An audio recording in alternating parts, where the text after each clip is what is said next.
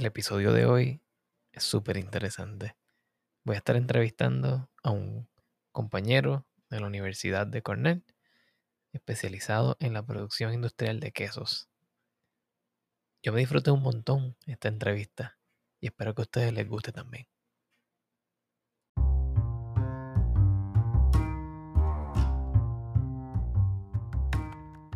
Bienvenidos a The Food Engineer Podcast, un podcast dedicado a la exploración de alimentos y bebidas fermentadas.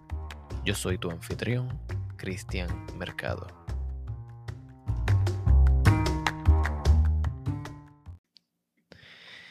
Ok, bienvenidos a nuestro episodio sobre quesos con Pablo Torres. Saludos, Pablo. Hola, saludos Cristian. Un gusto estar acá contigo.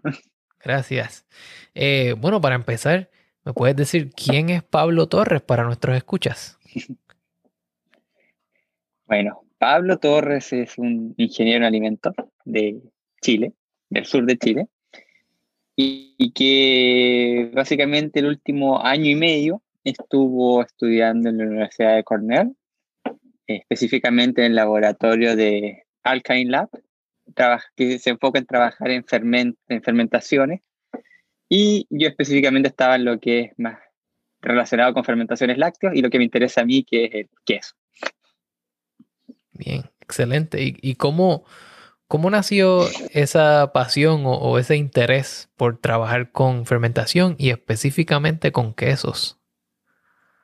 Bueno, el tema del queso viene desde la época que yo era ingeniero en alimentos eh, tenía un ramo enfocado básicamente en, tenía muchos ramos, unos enfocados en procesos, ingeniería de procesos, y otros enfocados en tecnología láctea. Y siempre me gustó esa interacción entre transformar el proceso de transformación de la leche, que tú lo puedes transformar en muchísimos componentes, y dentro de todos esos componentes, el que más me interesaba era el queso, ya que tienes la diversidad de productos que puedes hacer con la leche y dentro de estos tienes el queso y dentro del queso tienes muchos tipos de quesos con diferentes sabores, diferentes texturas, diferentes tipos de leches también de animales y que cada queso al final es un mundo diferente, es como los vinos y esa combinación mágica es una cosa que siempre me, me llamó la atención a mí. Y de ahí me enfoqué en trabajar en la industria láctea, donde básicamente me he encontrado los últimos siete años. Y eh, últimamente estuve trabajando, estudiando allá en la Universidad de Cornell eh, en ese tópico que me parecía siempre muy, muy interesante. Bien. Mencionaste que hay muchos tipos de productos que se hacen de la leche y, pues para aquella gente que no ha estado muy expuesto a, la fermentación, eh, ¿puedes mencionar uno que otro producto lácteo que sea hecho con la leche? Sí, no, no hay problema. Bueno, dentro de la leche tenemos, para empezar, lo que es la leche fluida, que tomas la leche, le aplicas un tratamiento térmico, normalmente la pasteurización para eliminar los microorganismos vegetativos, y ahí tienes leche pasteurizada, que es lo que uno puede tomar a diario. Y también dentro de eso después tienes otros procesamientos más intensos de la leche que te dan una leche larga vida, como la leche UHT. Eso es por parte líquida, también puedes ponerle sabor a esas leches, eh, diferentes sabores, diferentes texturas diferentes tipos de materia grasa. Y después, por otro lado, tenemos leche en polvo, que tú con eso puedes alargar eh, la vida útil de la leche líquida, la secas, la guardas como leche en polvo y tienes durante mucho tiempo leche que la hidratas después con agua. Tienes mantequilla, que la obtienes al descremar la leche. Eh, puedes sacar leche crema y después tienes mantequilla, que básicamente con el pan es muy exquisito y lo puedes usar también en diferentes recetas. Tienes también los yogurt, un producto fermentado a base de básicamente microorganismos y pues con diferentes sabores. Puedes hacer postres. Puedes hacer también lo que, se conoce, lo que conocemos acá en el Cono Sur como dulce de leche o manjar en otros países. Eh, excelente. Bien dulce, excelente. Un sabor único, por así decirlo. Claro. Eh, postres, diferentes tipos de postres, eh, lo que tú quieras. Acá nosotros, en, mi país donde yo soy, se comen muchos postres a base de leche. Eh, y son todos nombres locales que uno podría llamarlo como leche asada, eh, arroz con leche, diferentes postres que son como típicos de, este, de estos conos. Em, y bueno, ¿qué más tienes? El queso. El queso tiene un mundo diferente. Quesos duros, quesos semiduros, quesos blandos, suaves, quesos tipo cremosos, quesos rayados. Ahí tienes un mundo aparte, solo para, para, el queso. Háblame un poco sobre, eh, desde tu punto de vista como ingeniero de procesos y especialista en lácteos, ¿cuáles son las clasificaciones principales de quesos? ¿Cómo tú los dividirías para que una persona que está aprendiendo sobre quesos eh, pueda entender sus diferencias? Eso, eso es algo súper interesante porque al final en diferentes países o diferentes localidades todos diferencian el tipo de queso de acuerdo a como tú, como más les acomode. Por ejemplo, yo me acuerdo que allá en Estados Unidos te, tenías definiciones, por ejemplo, los quesos, eh, los quesos italianos, donde ahí tenías metido tanto mozzarella como el, queso parmesano también. Y lo, divertido que el queso parmesano, en otra clasificación, si lo vemos por clasificación de humedades, eso ya es otro y queda separado un queso mozzarella, porque lo tienes como un queso de alta humedad, mozzarella, queso fresco, comparado a un queso seco como sería el queso eh, parmesano.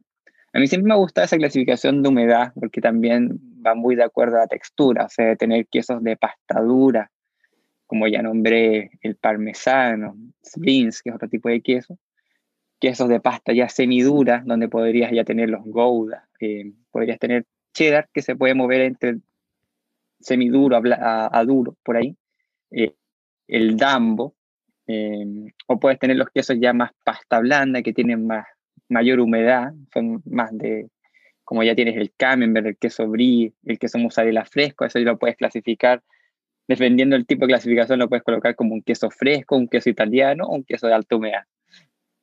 Entonces, uno siempre puede jugar las clasificaciones de los quesos, pero lo que a mí siempre me ha gustado es clasificarlos más que nada por humedad, porque la humedad también te da como el tipo de funcionalidad después que le puedes dar al, al queso. O sea, un queso de mucha humedad no lo vas a secar, va a ser un problema operacionalmente.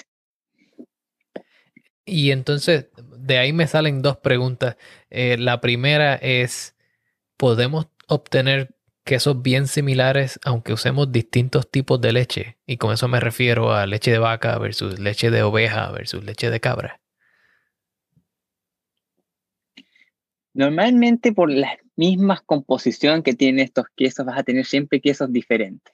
Eh, Tú podrías hacer ajustes a receta, uno que otro truco para sacar un queso parecido, pero el tipo de calidad de composición que tiene cada uno de estos tipos de grasas, eh, de, leche, y que son procesos ya propios de cada uno de, de los animales, sus procesos propios de fermentación que te generan diferentes tipos de componentes que después te van a pasar a formar la materia grasa que va en la leche, te van a generar productos con diferentes texturas y cosas así. Tú puedes hacer parecidos sabores, puedes hacer texturas, pero que sean similares, similares, muy, muy difícil. También lo, lo, que se hace mucho es hacer mezclas para generar sabores y texturas propias. No sé, un poquito de leche de vaca con un poquito de leche búfalo, un poquito para hacer quesos característicos y que cada productor tenga su propio sello de, elaboración de, de producto.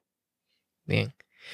Entonces, en mi segunda pregunta, dentro de esa clasificación, como mencionaste que a ti te, te parece bien dividirlos por su cantidad de humedad. Eh, cuando hablamos de humedad, ¿verdad? Hablamos también de el efecto que puede tener eso en la vida del producto. Mi pregunta es, ¿un queso de menor humedad tiene una vida más larga como producto que un queso de mayor humedad? Sí, sí.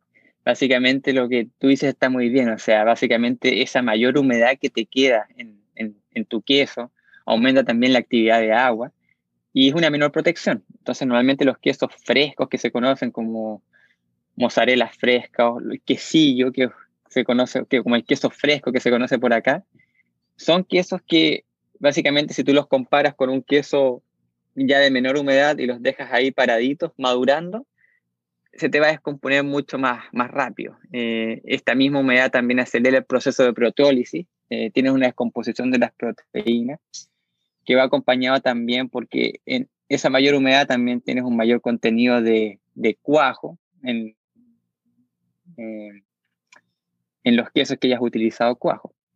Entonces, sí, normalmente ese tipo de queso también merece un, una ayuda también de envasado, eh, que sea mucho más acuerdo ese producto para que al final tú puedas producir el queso y no se te esté descomponiendo a los tres días y le puedas dar un poquito más de ayuda para que te aguante por lo menos unos 15 días y lo puedas comercializar o guardarlo para poder consumir. Pero tienes por el otro lado el extremo de los quesos duros, tipo parmesano, que tú los puedes mantener guardaditos, libre de hongos, te puedes tener un año y medio madurando, generando sabores especiales para ese tipo de queso. Normalmente el parmiano rellano es un queso que se madura dos años eh, en cavas con un cuidado que es muy, muy delicado, que básicamente tienes que limpiar esa corteza para que no se te formen hongos, tampoco se te agriete, un contenido de sal también adecuado en la corteza para protegerlo, eh, reduciendo la actividad de agua. Entonces, son dos mundos distintos, dos tipos de comercializaciones distintas y sabores distintos también. O sea que entonces tenemos quesos de consumo más rápido que tienden a tener mayor contenido de agua o agua disponible, quesos un poco más secos. Y también podríamos hablar del contenido de sal, ya que el contenido de sal pues tiene un impacto no solo en el agua disponible, eh, sino en el sabor.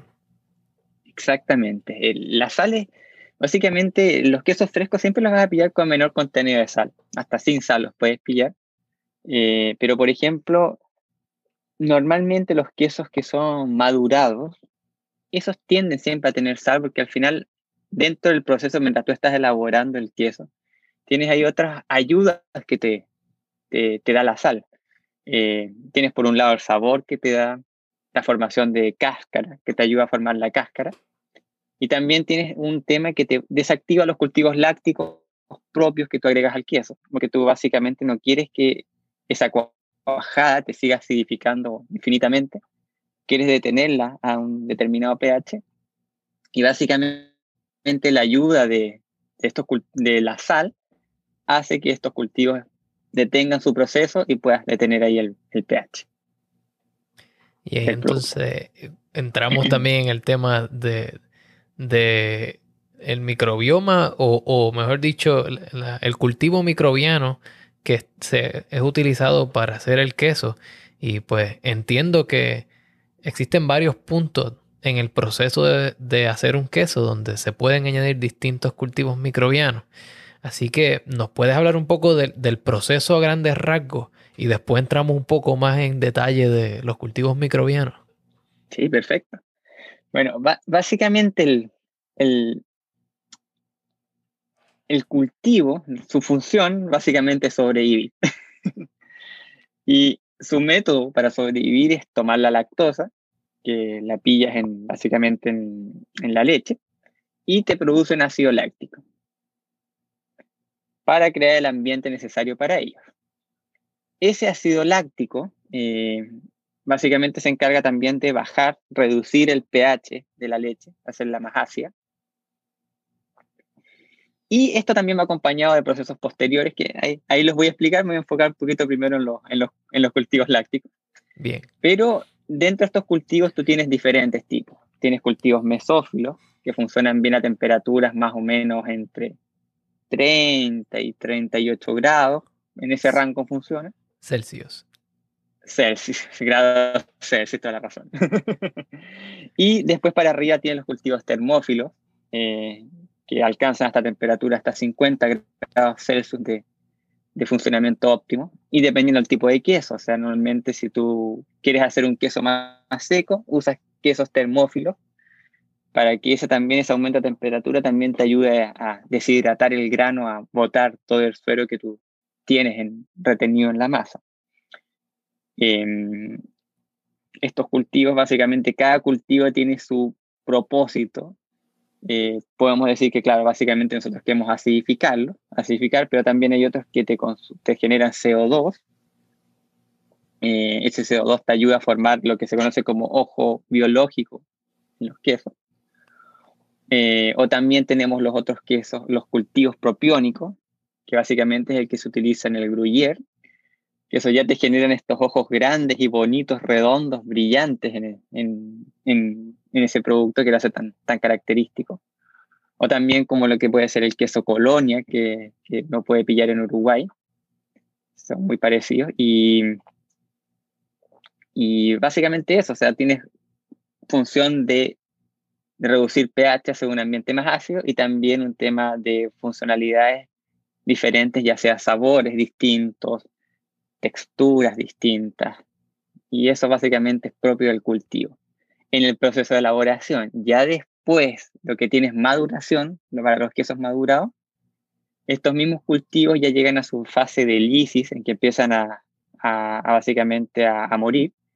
Y en esa fase estas bacterias empiezan a generar todas estas enzimas que tenían en su, en su misma estructura y las empiezan a soltar a la matriz del queso, generándote proteólisis y que te empieza a generar nuevos sabores en tu producto. Y eso es parte de la ayuda ya de la maduración.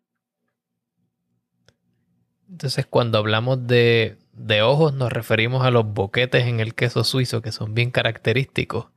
Y cuando hablamos de, de proteólisis nos referimos a cuando se rompen las proteínas y entonces la estructura del queso va cambiando. Y otra aclaración que quiero hacer, porque tenemos una alta eh, audiencia de Puerto Rico, cuando dices cuajo te refieres a la renina. Exactamente. Exactamente. en Puerto Rico hay un, hay un plato que se llama cuajo o cuajitos, que es, es una sopa hecha a base de, del estómago de res. Ya. Eso es claro, ahí es donde tienes también la renina. sí. ¿Puedes hablar un poco de la, de la renina? Sí, básicamente la, la renina es una enzima eh, proteolítica que actúa específicamente en, en básicamente las caseínas que tenemos en la leche. La leche tiene diferentes tipos de caseína. Tenemos la eh, la alfa-caseína S1 y S2, la beta-caseína y la kappa-caseína. Esas son las tres ya, las cuatro fundamentales eh, que tenemos en, lo que es la leche. Y la renina es básicamente una, una enzima que, que funciona mejor a pH ácido.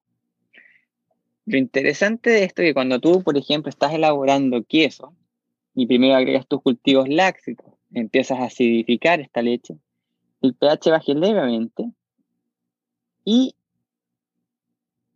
en la primera parte, cuando ya todavía no, no se te reduce el pH más allá de 6.5, pensemos que también la leche tiene un, pH de 6.7, 6.8, de depende de la localidad. Cuando ya ha acidificado levemente, esta específica enzima, la renina, actúa específicamente en una de las caseínas, que es la capa caseína. Si tú siguieras bajando más el pH, la renina ya no sería tan específica y te atacaría más todas las otras caseínas que te van, que tienes ahí en, el, en, tu leche. específicamente ese pH te ataca la capa caseína y básicamente ahí te hace una separación. Em, te separa en un eslabón específico, donde por un lado separas esta eh, capa caseína en una parte que se va a mantener en la, en, la molécula de caseína, que eso se conoce como la paracaseína, así se llamaría esa parte que queda ahí. Y por otro lado, tienes la parte de la capa caseína que se va en el suero, que eso se conoce como el glico macropéptido. Ahí tienes una separación. Y al hacer esto, en la misma molécula de caseína se produce un cambio en el balance de las cargas y las moléculas de caseína se empiezan a acercar entre ellas. Y en ese acercamiento también engloban lo que es la materia grasa y te empiezan a formar este gel, que sería la primera fase del queso, por así decirlo, o de la cuajada, donde ya tienes englobado los, la primera parte de sólido. En una red de, de proteína tienes englobado la materia grasa. Y después ya vienen procesos propios que se realizan en, la elaboración del queso, que son cortes, agitaciones, aplicación de temperatura, para finalmente dar con el producto que, que tú buscas. Y entonces, eh, en términos de lo, cuando mencionaste que habían varios tipos de, de proteínas ahí, ¿verdad? Estaba la caseína y había otros tipos, pero... Tipos de caseína, sí. ¿La capa caseína es la que existe en mayor cantidad en la leche de vaca? No, básicamente la que existe en mayor cantidad son las alfa S1, S2, eh, pero la capa caseína es básicamente la específica que te ayuda a desestabilizar la, la molécula de, de, caseína para cambiar las cargas y empezar básicamente este proceso de, de, de formación de gel. Porque básicamente en la molécula la capa caseína se encuentra alrededor. Entonces, como tiene una colita que es de carga negativa, que esa es la que tú cortas, entre puras cargas negativas se repelen. Entonces no puedes juntar las, las moléculas. Eso es a, grandes rasgos. Claro. Y entonces, cuando hablamos de, de usar la renina para atacar específicamente ese tipo de caseína, ¿verdad? Eh, tendemos a escuchar que existen reninas naturales, reninas vegetales, reninas que son eh, hechas bajo producto de fermentación o reninas que son hechas por microorganismos. ¿Nos puedes hablar un poco sobre las diferencias entre estas reninas o de estos, cuajos? Sí, bueno, básicamente ahí, ya entraré a hablarles como cuajos o, coagulantes, podría decirle coagulantes. Porque básicamente estos tienen diferentes orígenes. Eh, tienes el vegetal, el, vegetal es uno muy fuerte, eso lo puedes encontrar en plantas, en determinadas plantas, y tiene una acción proteolítica que es muy, muy, muy potente.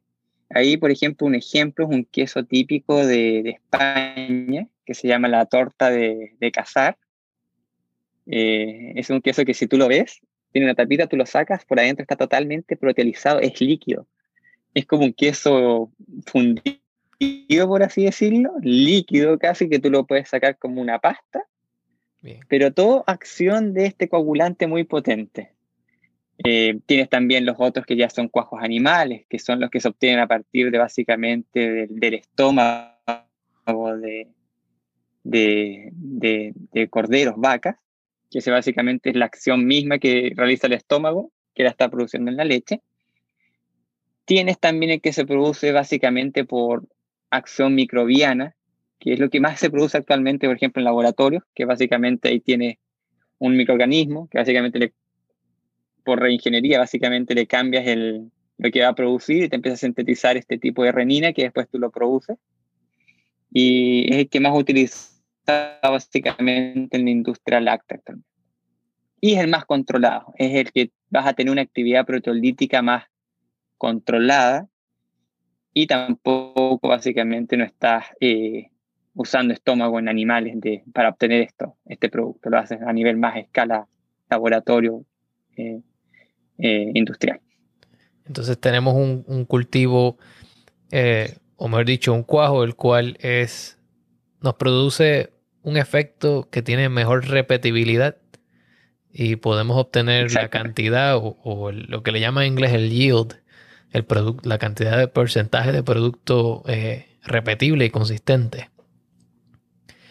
Una de las cosas que he leído cuando he estado buscando información sobre los distintos tipos de cuajos es que pues, hay gente que se opone a usar organismos genéticamente modificados y eh, existe una explicación la cual he encontrado en varios libros y es que se utilizan organismos genéticamente modificados para producir este tipo de enzimas, pero el proceso que se utiliza para hacerlo efectivamente rompe el ADN del microorganismo que se utilizó y con lo que nos quedamos es básicamente con la enzima. ¿Puedes explicarnos un poco sobre esto si, si es un área eh, en el cual te especializas? Sí, ahí, ahí, ahí no, no, es mi especialización, pero sí puedo entrar a, a, divagar un poco, por así decirlo. Pero sí, básicamente ahí lo que tú... Eh, es una forma de producción que, claro, lo que tú dices es cierto. Pero si lo comparas, por ejemplo, con un tema de bienestar animal, eh, cómo se obtenía el cuajo antiguamente, que básicamente tenías que extraer esta enzima del estómago de un animal, eh, es mucho más amigable. Eh, nadie quiere estar realizando eso actualmente.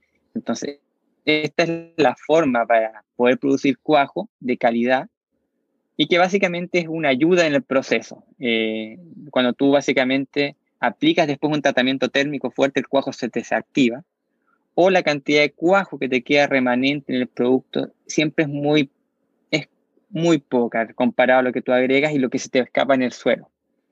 Entonces, básicamente es una ayuda de proceso y con un, porcentaje de ingredientes muy, muy, muy poquito, muy despreciable.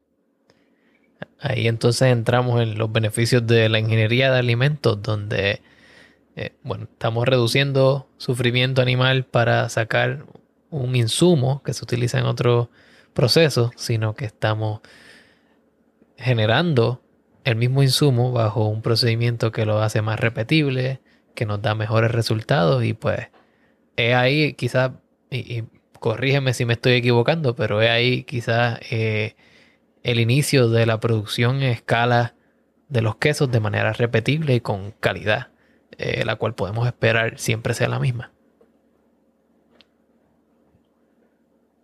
Exactamente, eso es, es parte de eso. Además también como siguiendo básicamente tenemos a nivel global cada vez más eh, certificaciones, por así decirlo, que también se preocupan de las buenas prácticas.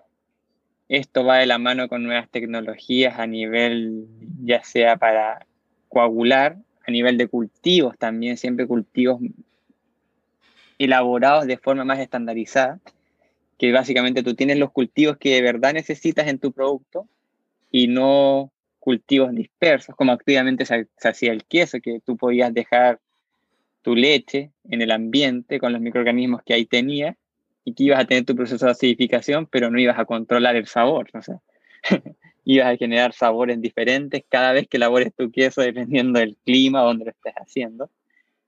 Y que por un lado no es malo, o sea, si lo piensas es, siempre vas a tener algo por descubrir, algo nuevo, pero nunca vas a poder repetir el sabor del queso que hiciste la semana pasada el día de hoy. O en la temporada, porque la leche también es algo que te va cambiando a medida que durante el, el, tiempo de, de, lactación que existe en la leche, la generación que va generando la vaca, su composición va cambiando a lo largo de las 44 semanas que la, eh, el animal está produciendo leche.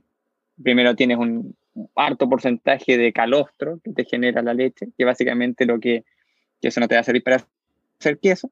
Después va a tener mucha leche, baja en sólidos, y a medida que baja va avanzando este periodo, va a ir bajando la cantidad de leche, pero va a ir subiendo la cantidad de sólidos. Entonces, tus mismos sabores del producto que vas a producir van a ir cambiando, y no solo va cambiando la cantidad de materia grasa, por ejemplo, sino te va cambiando el tipo de materia grasa. Eh, te va cambiando la dureza, eh, la producción de estos ácidos grasos que se producen en la leche cambian a la medida de la lactación, acompañado del tipo de alimentación que tiene la vaca. Entonces siempre es un, mundo totalmente diferente. Entonces, eh, controlar el tipo de leche que estamos utilizando para hacer ese queso, o, como se le llama, ¿verdad? Ingeniería de proceso, es estandarizar esa leche. Es una parte integral del proceso que se utiliza para hacer quesos, ya sea contenido de sólidos, contenido de grasas, eh, entre otras cosas. Sí, sí, o sea, normalmente el primer paso, dependiendo del tipo de queso, es la estandarización de la leche. Y eso quiere decir el contenido eh, de materia grasa que va a tener. Normalmente lo que tú regulas es materia grasa. Eh, después ya tienes otros tipos de procesos, cuando ya tienes más más tecnología o mayores recursos, puedes subir contenido de proteínas utilizando leche en polvo, desnatada, o puedes tener técnicas, equipos de, ultra, de, filtración que te puede concentrar proteínas o, otras tecnologías. Pero básicamente lo que es a nivel eh, eh, ya más casero, tú tienes que estandarizar tu leche con leche en polvo para, regular los sólidos. Y cada tipo de queso tiene diferentes requerimientos de, de materia grasa. Eh, depende del producto que vas a querer lograr. Si quieres hacer, por ejemplo, un queso mozzarella, vas a querer tener menos grasa para evitar ciertos defectos que podrías tener tu mozzarella. Eh, si vas a hacer un queso duro también usas menos grasa, pero al final le sacas más humedad, desde que es un producto mucho más compacto. Si quieres hacer un queso básicamente para sándwich o cosas así, vas a querer regular tu materia de grasa para que tenga una textura igual adecuada, te funda bien, sea algo agradable a la boca, que no estés comiendo algo que sea muy duro o, o muy blando. Entonces todos esos factores tienen que ver con lo que se llama la pasta, que viene siendo esa consistencia interior del queso. Sí, exactamente. Y eso te ayuda mucho el tipo de humedad, la cantidad de humedad que tengas o el tipo de materia grasa que tengas. Bien.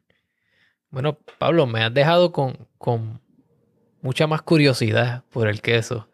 Eh, y, y voy a seguir investigando y y quizás te voy a seguir preguntando, pero eh, eh, por hoy quiero darte las gracias por sacarle tu tiempo, por explicarnos un poco más sobre esa industria en la cual tú te codeas. Y, y nada, sabes que nuestras puertas están siempre abiertas para ti. Muchas gracias, Cristian. Que tengas buen día y fue muy interesante esto.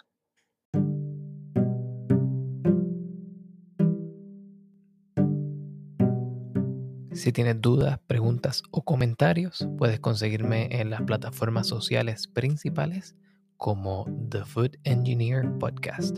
También puedes visitar mi página web www.thefoodengineerpodcast.com o escribirme un mensaje de correo electrónico a thefoodengineerpodcast.gmail.com.